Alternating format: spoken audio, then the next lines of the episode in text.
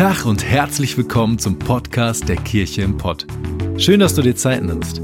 Wir hoffen, dass du die folgende Predigt echt genießen kannst und sie dich persönlich weiterbringt. Wir wünschen dir eine ermutigende und inspirierende Zeit. Viel Spaß.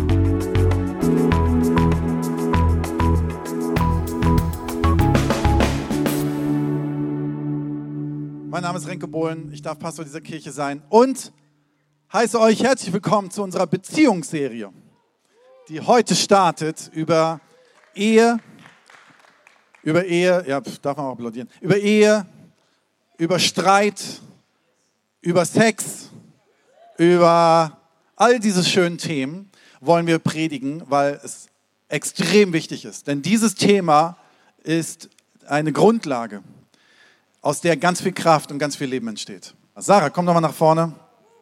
Ähm, wir wollen, wie gesagt, zusammen heute predigen, was ein Spaß ist. Genau, und wir wollen euch ein bisschen mit hineinnehmen in unsere eigene persönliche Geschichte. Wir sind seit elf Jahren im Juni. Im Juni, ich wusste es ganz genau, ist unser Hochzeitstag. Im Juni am, äh, sag noch gerade, ähm, nein, am 26. Am 28. haben wir Was? kirchlich geheiratet. 26. war Standesamt. Das Also. war schon richtig. Das war schon richtig. Aber am 25. Juni ist unsere Kleine geboren, stimmt das? ja, aber Jahre später. Ja, klar. Wir sind seit elf Jahren verheiratet. Am 28. Juni 2008 haben wir in einer Zeche geheiratet. Nein, in einer katholischen Kirche und danach in der Zeche gefeiert. Also richtige Ruhrpott-Hochzeit. und ähm, ja, wir haben uns schon 2005 kennengelernt, nämlich in Sydney. Erzähl mal, Sarah, was da passiert? Eigentlich habe ich Renke schon äh, gesehen zum ersten Mal, da war ich 15. Und dann haben wir uns Jahre später wieder gesehen, äh, weil er wusste, dass ich auf dem Hillsong College bin in Sydney und er wollte mal Hillsong besuchen und Sydney besuchen, einfach Urlaub machen in äh, Australien und Neuseeland. Und dann äh, war ich sein Touristenführer sozusagen, seine Touristenführerin und ich habe einen Hammerjob gemacht Ja, und war richtig gut da sexy. Touristenführer. sind an lauter Stränden spazieren gegangen die ganze Zeit und haben uns über Kirche unterhalten. Und ganz Kirche. ehrlich, Jesus, nein, wirklich, ganz viel. Nein, aber wenn, also Renke ist neun Jahre älter als ich, ich weiß nicht, ob ihr das wusstet, aber er war sowas von nicht Potenzial für mich. Gar nicht. Mit keiner äh, Faser in meinem Kopf. Und deswegen war ich so richtig entspannt, weil sonst war ich manchmal ein bisschen kompliziert. Wenn es sich so ein bisschen angebahnt hat, habe ich ganz schnell reiß ausgegangen. Und ähm, das war aber mit keinem Mann habe ich mich jemals so ich selber und so frei gefühlt wie Renke. Und da habe ich gedacht, heirate ich direkt. Das stimmt ja nicht. Ach so, ja, stimmt nicht. Sie wollte bisschen nämlich gezickt. nicht. Ähm, ich bin danach wieder nach Deutschland gereist und sie ist irgendwann auch von Australien wieder nach Deutschland gezogen und dann äh, hat sie mir einen Koffer mitgegeben von sich, weil sie zu viel Gepäck hatte und der Koffer war so mein Pfand ähm, für die Ehe und ich habe dann gesagt, ich will ihr den Koffer persönlich vorbeibringen, aber sie hat gesagt, das will sie nicht. Ich soll den irgendeinen Freund mitgeben. Ja, weil zu dem Zeitpunkt bin ich schon etwas kompliziert geworden, weil ich gecheckt habe, da bahnt sich was an. Genau, und dann wollte sie nicht und dann musste ich ein Nee. bisschen kämpfen. Ja, Und, ich habe äh, ihm sogar mal eine E-Mail geschrieben, wo ich gesagt habe, nee, lass mich in Ruhe, ist mir zu kompliziert. Das Problem ist, Renke war mal mit meiner Cousine zusammen. Das Ich hab mal hat gehört- kompliziert gemacht. Ich habe mal gehört, das macht man nicht, aber das ist halt so gewesen. Meine Cousine ist glücklich verheiratet und hat Ja, ihren Segen genau. dazu gegeben. Ich habe ihr dann in der E-Mail geschrieben, ähm, du willst aufgrund der Vergangenheit diese grandiose Beziehung nicht anfangen, die in den nächsten Jahren die beste Ehe und Beziehung auf dieser ganzen Welt wird, nur aufgrund von dem, was in der Vergangenheit passiert ist. Das möchte ich nicht akzeptieren. Und äh, das fand sie anscheinend irgendwie cool. Das hat mich wirklich ganz ehrlich. Der Renke hat sogar geschrieben, okay, wenn du wegen dem, was in der Vergangenheit war, aufs Spiel setzt, dass wir beide vielleicht das Traumteam sind, dann bist du dumm. Und das, ich weiß nicht, ob es wortwörtlich so stand, ich glaube, das ist so. Das hat mich tierisch beeindruckt. Ganz ehrlich, weil Renke ein Bild von uns gemalt hat, wer wir sein könnten, wir beide. Und Renke so klar wusste, dass er mich will. Und wenn er das nicht so klar gewusst hätte, hätte er mich auch nicht gekriegt. Kleiner Tipp an alle jungen Männer hier. Trefft ihr eine Entscheidung und guckt euch die Frau an und sagt, die will ich. Und dann geht ihr hinterher mit allem, was in euch ist. Okay? Lasst uns eine Kirche sein, wo die Männer Männer sind und die Jungs den Frauen hinterhergehen, okay? Ja, Amen, Halleluja.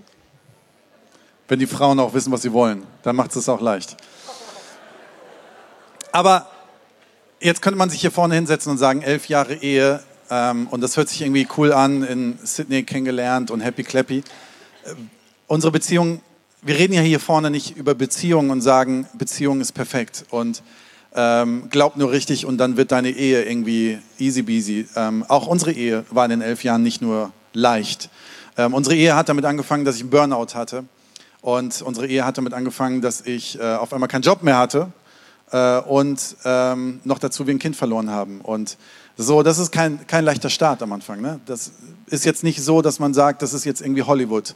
Ich meine, in Hollywood stimmt ja auch nicht. Es ist ja auch nicht real. Aber es gibt Höhen und Tiefen und man muss überlegen, wie man damit umgeht. Und uns war es wichtig, dass wir hier vorne kein perfektes Bild abgeben, aber darüber reden, was wir glauben, was die Bibel sagt über gesunde Ehe und Beziehung.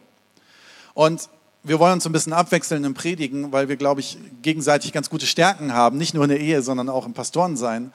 Und vielleicht sitzt du jetzt heute Morgen hier und sagst, Moment, äh, jetzt bin ich heute Morgen in die Kirche gekommen, ist überhaupt nicht mein Thema. Ich bin überhaupt nicht verheiratet.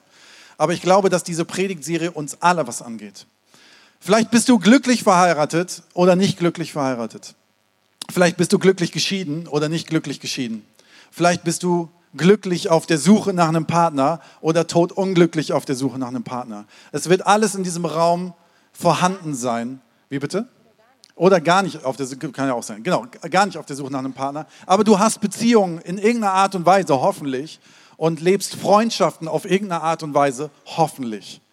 Und wir wollen dich einladen in dieser Serie, in den nächsten vier Wochen, dass du dich darauf einlässt, was Gott mit deinem Leben vorhat und mit deinen Beziehungen vorhat. Es steht eine, gibt eine Bibelstelle in Hebräer 13, Vers 4. Die Ehe soll bei allen in Ehren gehalten werden. Erstmal dieser Satz, die Ehe soll bei allen Menschen in Ehre gehalten werden. Die Ehe sollte nicht mit Füßen getreten werden. Beziehungen und Freundschaften sollten nicht mit Füßen getreten werden. Was wir aber, wie wir ticken, ist, dass es ja so viel austauschbar ist. Folge ich bei Instagram jemanden nicht mehr, klicke ich einfach weg und folge dem Nächsten. Und es gibt einen Modus in unserer Gesellschaft, dass wir austauschbar sind. So, diese Austauschbarkeit bringt Verletzung und diese Verletzung bringt eine Unsicherheit, und jetzt bin ich nicht dramatisch, sondern reell, der ganzen Gesellschaft. Unsere Gesellschaft krankt daran, dass wir nicht mehr gesunde Familien haben, aus denen Stärke kommt, starke Kinder erwachsen. Stark, stark meine ich nicht nur so stark und perfekt, sondern stark emotional zu wissen, wer ich bin vor Gott und meine Berufung zu leben. Ich glaube, dass wir deswegen darüber nachdenken sollten. Und weißt du, in diesem Satz steht in Ehren halten. Das kann man auch anders übersetzen ähm, im Griechischen mit wertvoll wie ein Edelstein.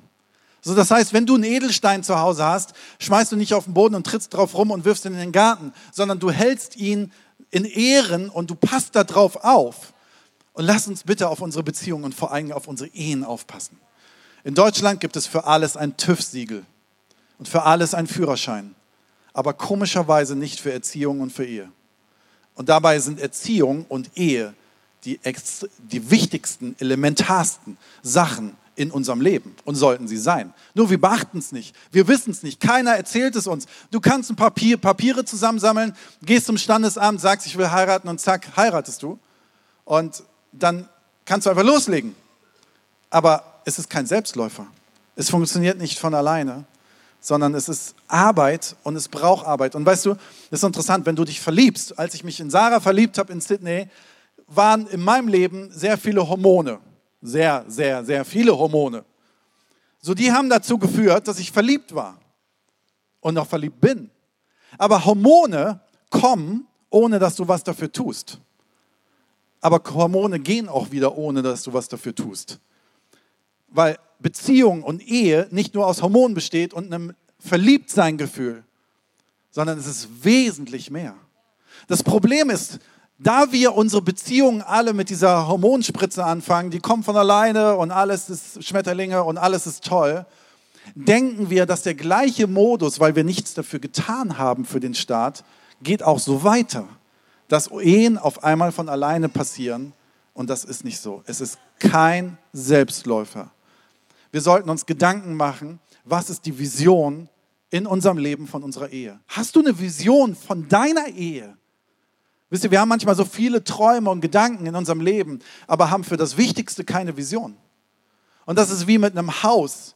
Das ist ein Haus, was du baust, wo du hoffentlich, wo ich ein Architekt und der Bauherr eine Vision für hat und sagt, ich möchte, dass das Haus so aussehen wird. Das passiert nicht von alleine. Bau, wenn, wenn du einfach ein Haus, wenn ich einfach ein Haus bauen würde ohne Architekten und Statiker, das Ding würde überhaupt nicht funktionieren. Das wird wahrscheinlich beim ersten Nacht wieder einstürzen. Das geht gar nicht. Und dann hast du eine Vision dafür. Und wir wollen dich mit hineinnehmen in das Bild, was Gott für die Vision für Beziehungen hat. Was wir glauben, was in der Bibel steht, was für eine Vision er hat. Ich möchte gerne einen Bibelvers vorlesen und dieser Bibelvers ist etwas, ähm, was ich glaube, was ein bisschen was darstellt und deutlich macht. Epheser 5, 31 bis 32. In der Schrift heißt es, deshalb wird ein Mann Vater und Mutter verlassen und sich an seine Frau binden und die beiden werden zu einer Einheit. Ich glaube, dass Gott eine Vision für Beziehung und Ehe hat, was Einheit ist. Sarah wird da nachher noch drauf eingehen. Eine Einheit.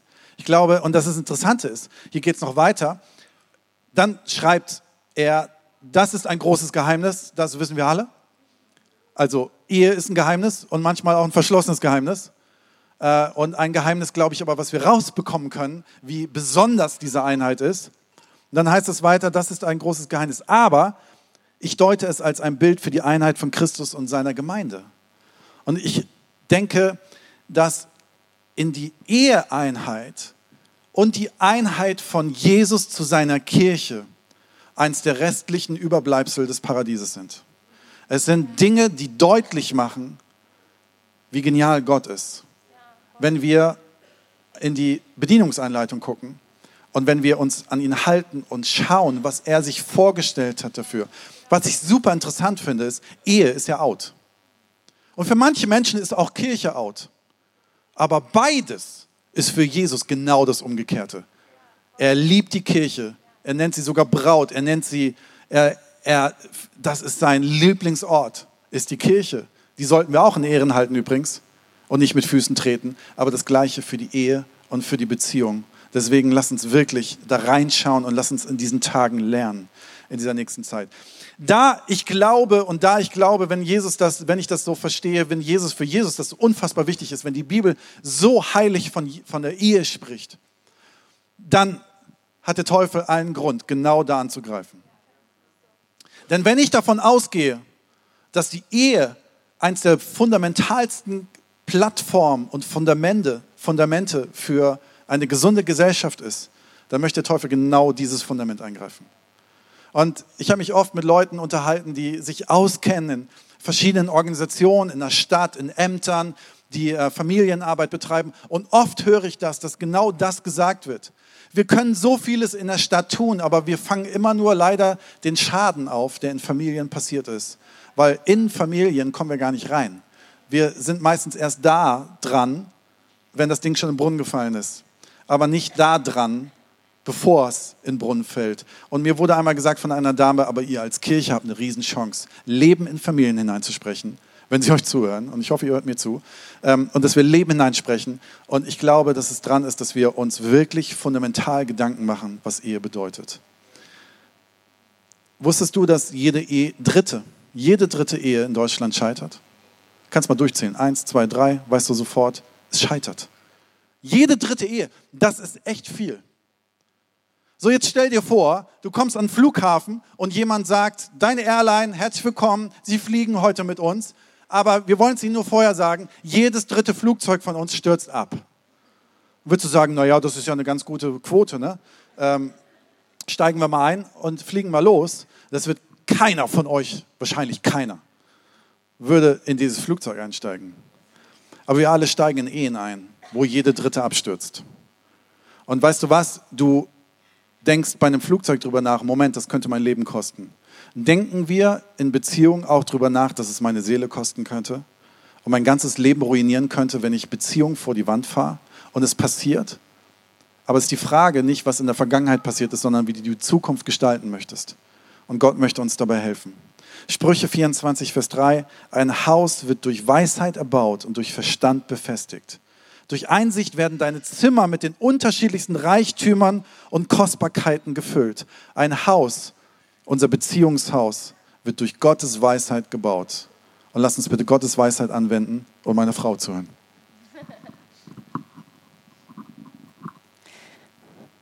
Genau, wir wollen Gottes Sicht für auf Beziehungen kennenlernen. Und ich glaube, das können wir vor allen Dingen, wenn wir in die Bibel gucken. Gott hat einen Plan. Gott ist der Architekt von unserem Haus. Und wir wollen Beziehung mit einem Haus vergleichen. Ich male mal eben ein wunderschönes Haus hier auf. Das ist unser Beziehungshaus. Sehr schick. Das Allerwichtigste bei einem Haus, das wisst ihr bestimmt alle, ist das Fundament. Das, worauf das Haus steht worauf es gegründet ist. Das ist das, wenn das wackelt, wackelt das ganze Haus. Und ich glaube, dass jeder von uns nur wirklich aufblühen kann in einer Beziehung, sei es in einer Ehe oder in einer Freundschaft oder sogar in einem Arbeitsverhältnis. Wir können nur wirklich aufblühen in einer Beziehung, wenn oben drüber ein dickes Ja steht. Wenn das nicht so ist, wird das ganze Ding richtig wackelig. Meine Tochter, die Ami, die war im Kindergarten, jetzt ist sie in der Schule, aber im Kindergarten hatte sie eine Freundin, mit der sie immer noch gut befreundet ist, Gott sei Dank. Aber die hatten irgendwie eine Phase, die war ein bisschen komisch. Ihre Freundin hat immer wieder zu ihr gesagt im Kindergarten, heute bist du nicht mehr meine Freundin, heute spiele ich nicht mit dir. Und wenn du das und das machst, dann bin ich nicht mehr deine Freundin. Und wenn du das und das nicht machst, dann bin ich auch nicht deine Freundin. Und die ganze Zeit war sie dann irgendwann mal ihre Freundin, auf einmal nicht mehr ihre Freundin. Und sie war total verunsichert und verwirrt, was ist jetzt mit unserer Beziehung, mit unserer Freundschaft? Und Amir hat ganz doll darunter gelitten, hat mir das mehrfach gesagt. Wir haben dafür gebetet und irgendwann sind wir sogar hingegangen und haben mit ihrer Freundin geredet und haben gesagt, hey, wie sieht's aus? Bist du Amis Freundin oder nicht? Weil wenn du das nicht bist, sucht sich Ami jetzt eine andere Freundin, mit der sie spielt.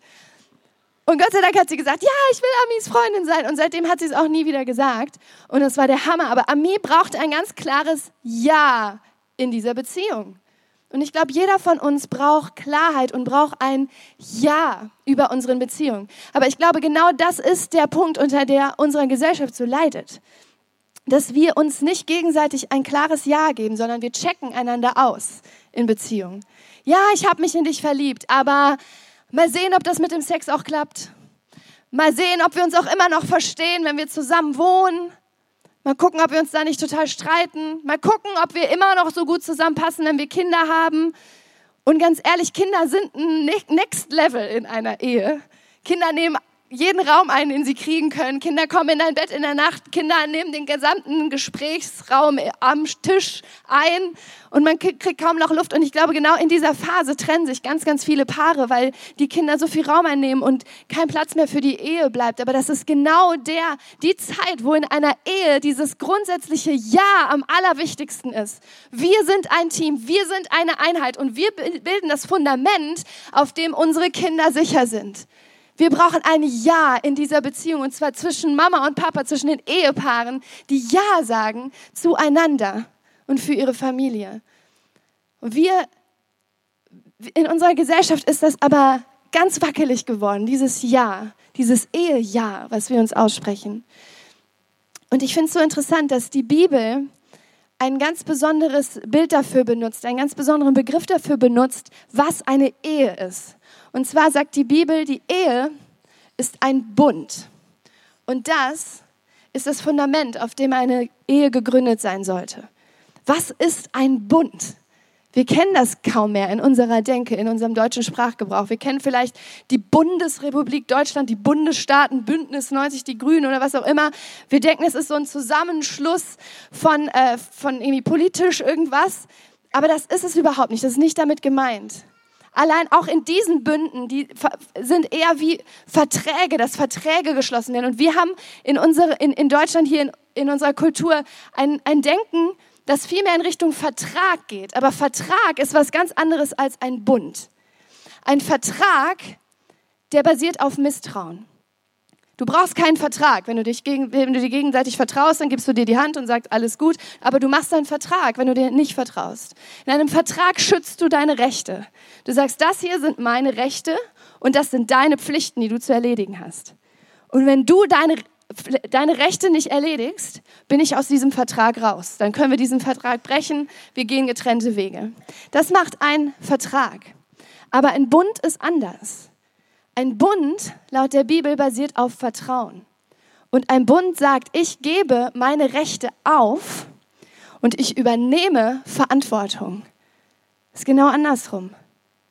Ich gebe dir und ich gebe, ich gebe hier meine Rechte auf, ich übernehme Verantwortung. Und ich dieser Bund ist beständig und gilt für immer.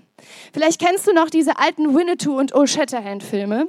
In meinem Kopf gibt es da eine Szene und ich glaube, sie gibt es auch wirklich. Aber da werden Winnetou und Old Shatterhand Blutsbrüder. Die schneiden sich in den Arm und halten ihr, ihre offenen Wunden aneinander und verbrüdern sich und sagen damit, du bist jetzt nicht mehr nur mein Freund, sondern du bist mein Bruder. Wir sind blutsverwandt. Und das Krasse ist, das hebräische Wort, was in der Bibel benutzt wird für Bund, heißt eigentlich, kommt von dem Wort schneiden. Es ist eigentlich genau dieses Bild. In einem Bund, wenn Gott einen Bund schließt, fließt immer Blut. Denn hier verändert sich ganz grundsätzlich was. Und das ist so interessant, dass auch in einer Ehe, im biblischen Bild, sagen wir auf einmal, du bist nicht mehr nur irgendeine fremde Person, sondern du wirst auf einmal blutsverwandt mit mir. Weißt du, dein Bruder bleibt dein Bruder, egal was der macht. Meine Kinder bleiben meine Kinder, wie auch immer sie sich entscheiden in ihrem Leben. Und wenn jemand einen Bund eingeht, ist das wie diese Familienzusammengehörigkeit. Man sagt auf einmal, du bist nicht mehr irgendeine fremde Person, du bist ein Fleisch und Blut mit mir. Ihr kennt diese Bibelstelle, die so kraftvoll ist, wo Jesus sich drauf bezieht. Ähm, und er bezieht sich auf den Schöpfungsbericht. Und Renke hat das in einer anderen Bibelstelle gerade schon vorgelesen. Und hier aus Markus 10, Vers 7, da sagt Jesus, deshalb wird ein Mann seinen Vater und seine Mutter verlassen und sich mit seiner Frau verbinden. Und die zwei werden ein Leib sein. Sie sind also nicht mehr zwei, sondern sie sind ein Leib. Darum, was Gott zusammengefügt hat, soll der Mensch nicht trennen. Und das ist ein Bund, der hier geschlossen wird, wo auf einmal heißt, du bist nicht mehr irgendwer, du gehörst zu meiner Familie, wir sind eins, wir sind blutsverwandt. Und das ist so interessant, wenn wir vorm Traualtar stehen. Das ist noch übrig von diesem Bund. Wir geben unseren Namen ab, wir bekommen einen Namen. Wir sind jetzt eine Familie. Und mein Besitz gehört dir. Mein Erbe steht dir zu. Wir sind eine Familie. Wir sind die Grundlage für eine neue Familie. Wir sind eins. Und das ist mega kraftvoll. Gottes Job in dem Ganzen ist, was Gott zusammenfügt. Und ich glaube wirklich, dass wenn wir vom Traualtar stehen, dass was Heiliges passiert, dass Gott heilig was zusammenfügt. Es ist nichts Romantisches nur, sondern es ist etwas Heiliges, was Gott verbindet.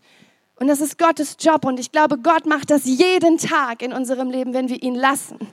Und unser Job ist nicht zu scheiden, nicht zu trennen. Und ich glaube, dass das viel mehr bedeutet als einfach nur, du sollst dich nicht scheiden lassen, sondern jeden Tag tu nichts, was diese Beziehung auseinanderreißt, was diesen Bund auseinanderreißt, sondern arbeite mit Gott zusammen für die Einheit in diesem Bund.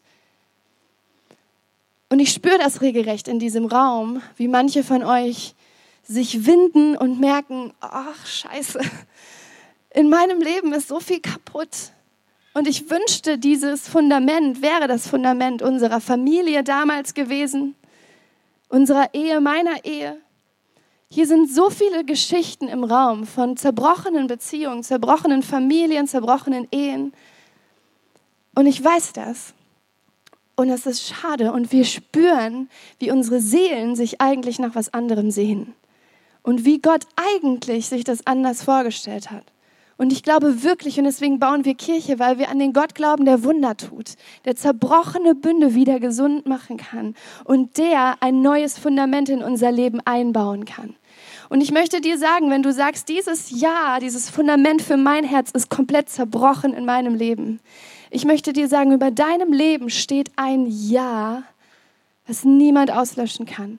Weißt du, Jesus Christus hat mit dir einen Bund geschlossen als er am Kreuz sein Blut vergossen hat, hat er gesagt, ich will, dass du in meine Familie kommst. Du kannst meinen Namen tragen. Alles, was ich habe, gehört dir. Du kriegst das Erbe, was mir zusteht. Du bist jetzt Teil von Gottes Familie. Wenn du Ja sagst zu Jesus, dann gilt dieser Bund dir. Und Jesus Ja steht über dir, auch wenn du dazu noch nicht Ja gesagt hast.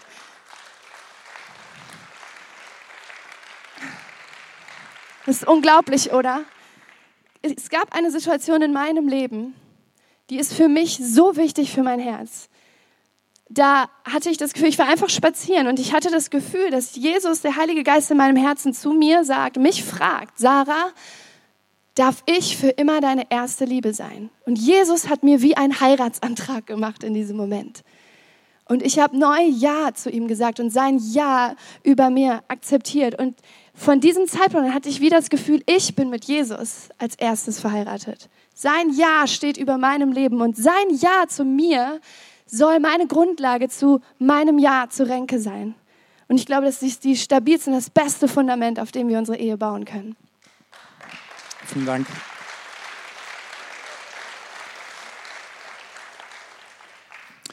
Dieses Bild vom Haus werden wir kurz noch ein bisschen weiterführen, aber ein Gedanke zu diesem ganzen Thema, was wir, wie wir eine Vision für ein Haus haben, ist nicht nur eine Vision, wie das Haus und eine Beziehung aussieht, sondern es ist auch die Frage, ob ich dieses Haus mieten oder kaufen möchte.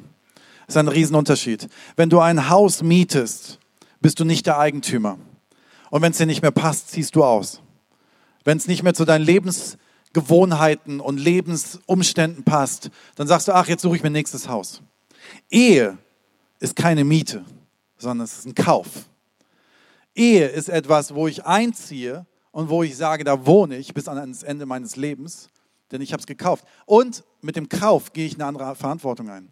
Mit dem Kauf sage ich, ich kaufe dieses Haus, übernehme Verantwortung für dieses Haus, ich übernehme Verantwortung für das, was passiert und ich habe ein ganz anderes Selbstverständnis da drin. Dieses Haus hat Wände und hat zum Glück hoffentlich ein Dach. Und wir haben die Grundlage, das Fundament gerade gesehen, aber es gibt auch noch mehr und das sind die Werte.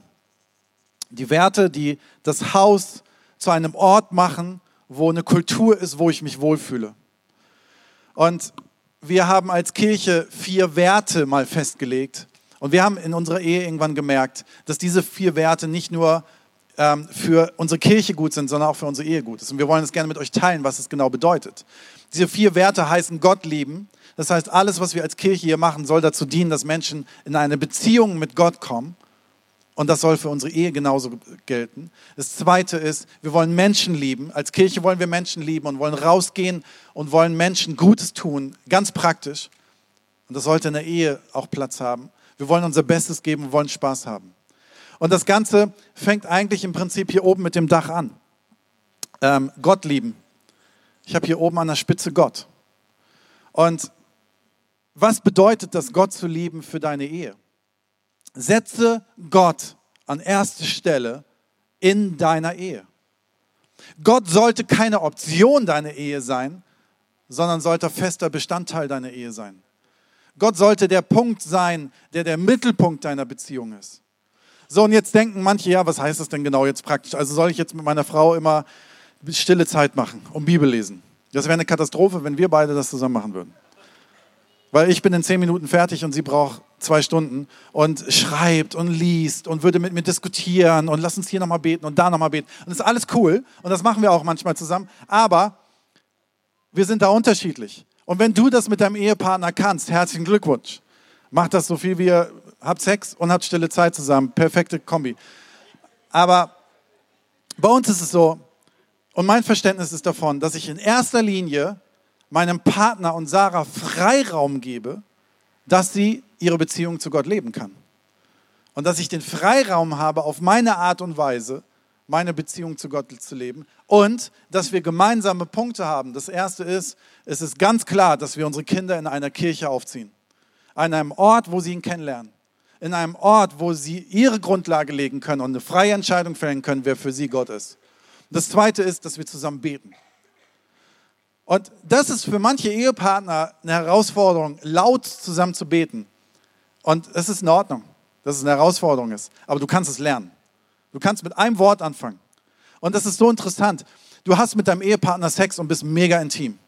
Aber du kannst nicht vor Gott treten und laut mit Gott reden. Und das ist ein Phänomen, was schon so oft Ehepartner für sich entdeckt haben, weil nämlich Beten auch etwas sehr Intimes ist, weil nämlich noch jemand damit reinkommt. Und wir haben für uns an die Gewohnheit, dass wir zusammen beten und dass wir regelmäßig zusammen sogar Abendmahl feiern. und in diesem Abendmahl Gott in unsere Beziehung holen und sagen, was steht zwischen uns? Wir räumen das aus dem Weg, feiern zusammen Abendmahl und merken, dass dann unsere Grundlage entscheidend sich verändert.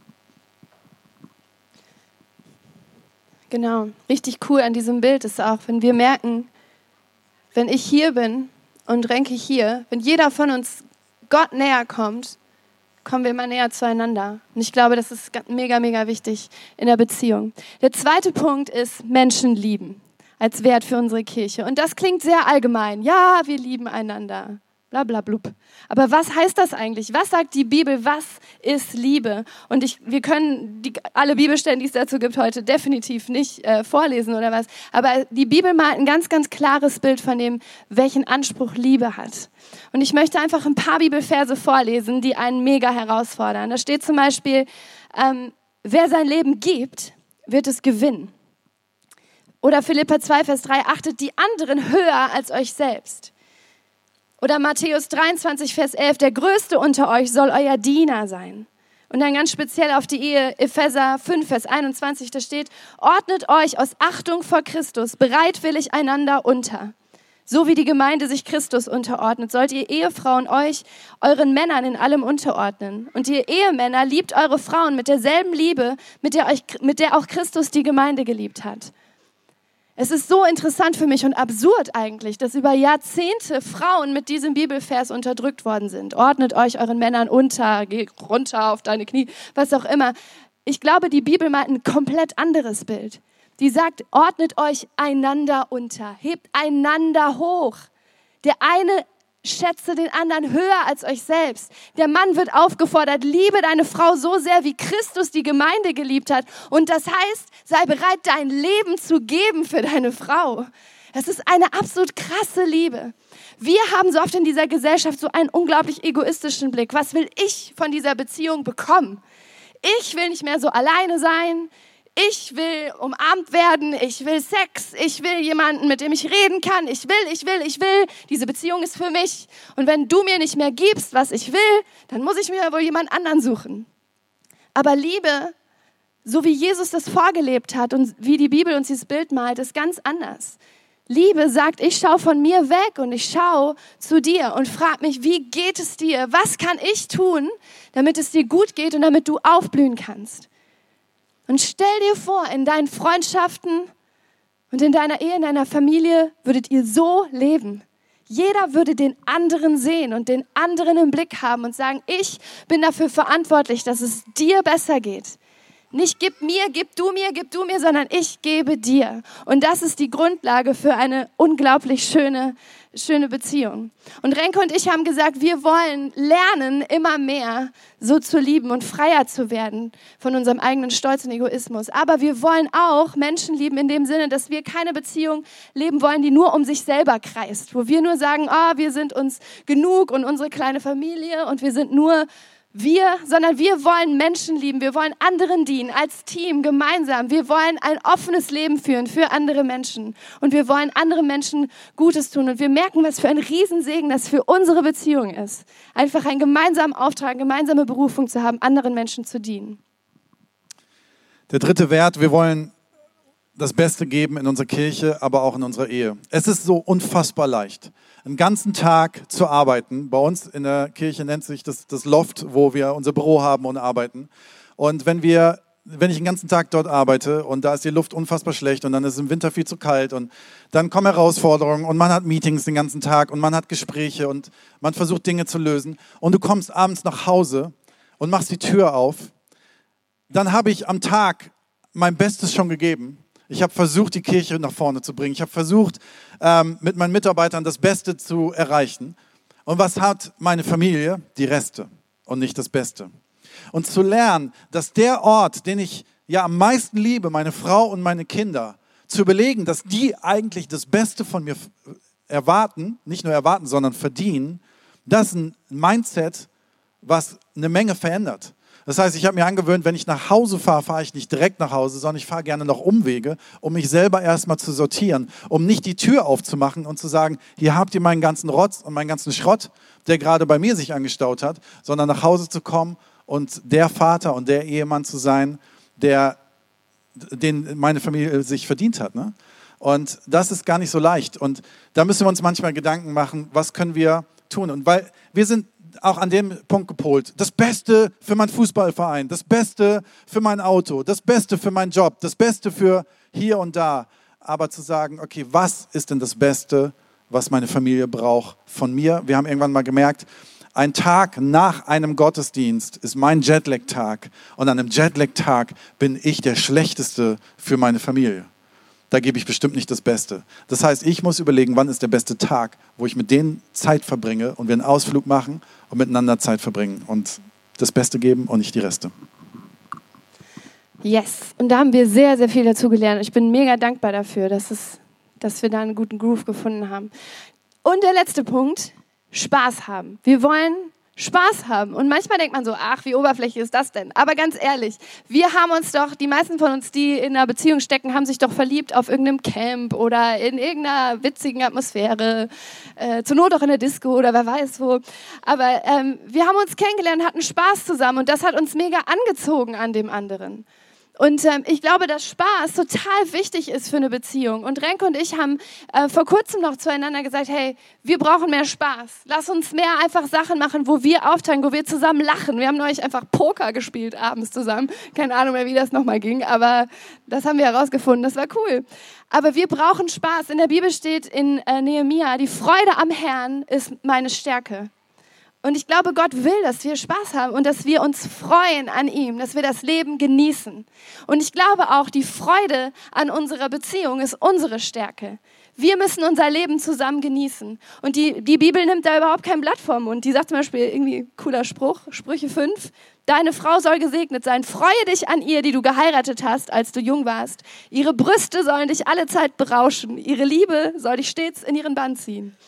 Hammervers. Die Bibel spricht ganz viel über einfach genießen, über Sex, über was auch immer und nimmt da überhaupt kein Blatt von dem Mund. Und ich glaube, gerade in der Ehe ist es wichtig, dass der Sex immer besser wird. Yay, im Laufe der Zeit. Ihr seid so still. Meine Güte. Nein, aber ich glaube, das ist wirklich wichtig, einfach in der Beziehung zusammen Spaß zu haben und zu investieren, dass wir gemeinsam lachen können. Wenn du den Vers vorliest, werde ich immer rot. War schon im ersten Gottesdienst so. Vielleicht bin ich ein bisschen verklemmt und nicht der Einzige. Aber mach dir Gedanken. Was ist das Fundament? Was sind die Wände? Was ist das Dach?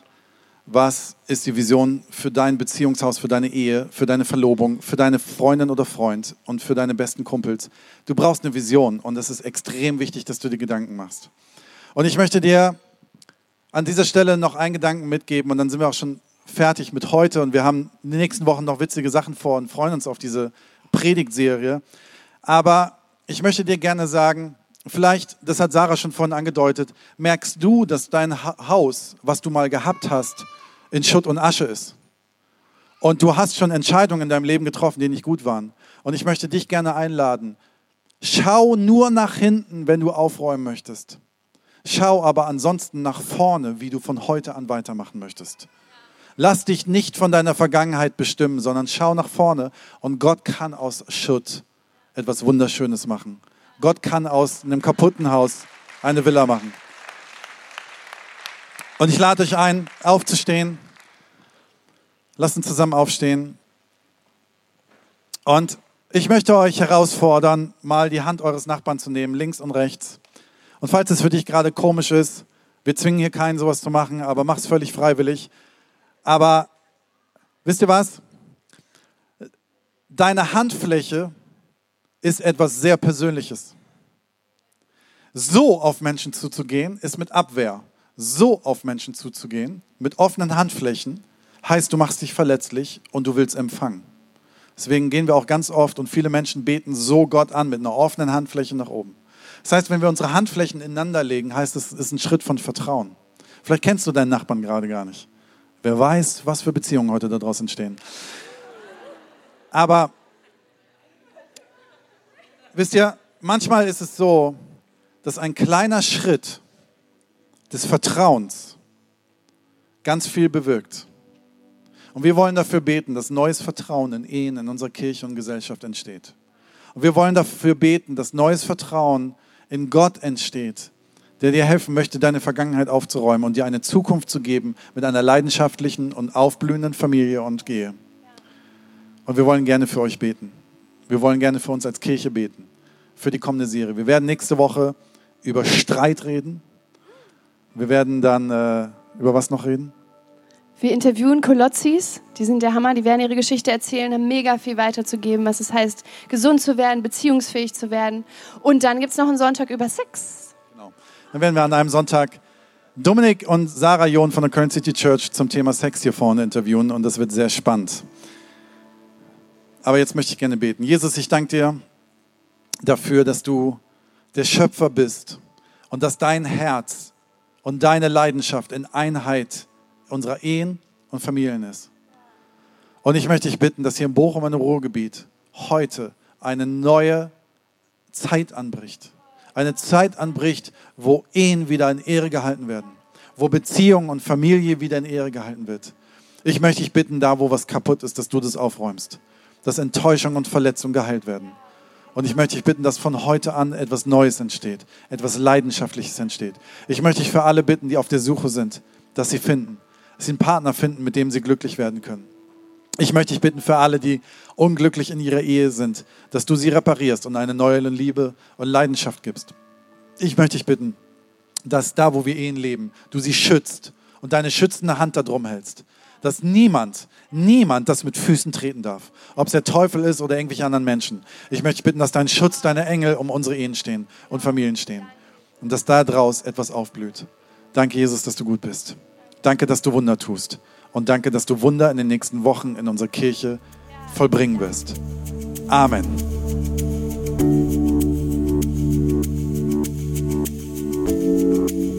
Wir hoffen, dass dir die Predigt weitergeholfen hat. Wenn du Fragen hast, schreib uns einfach an info@kircheimpod.de.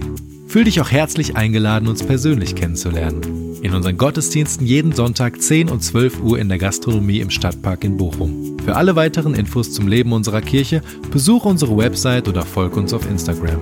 Wir wünschen dir noch eine geniale Woche. Glück auf!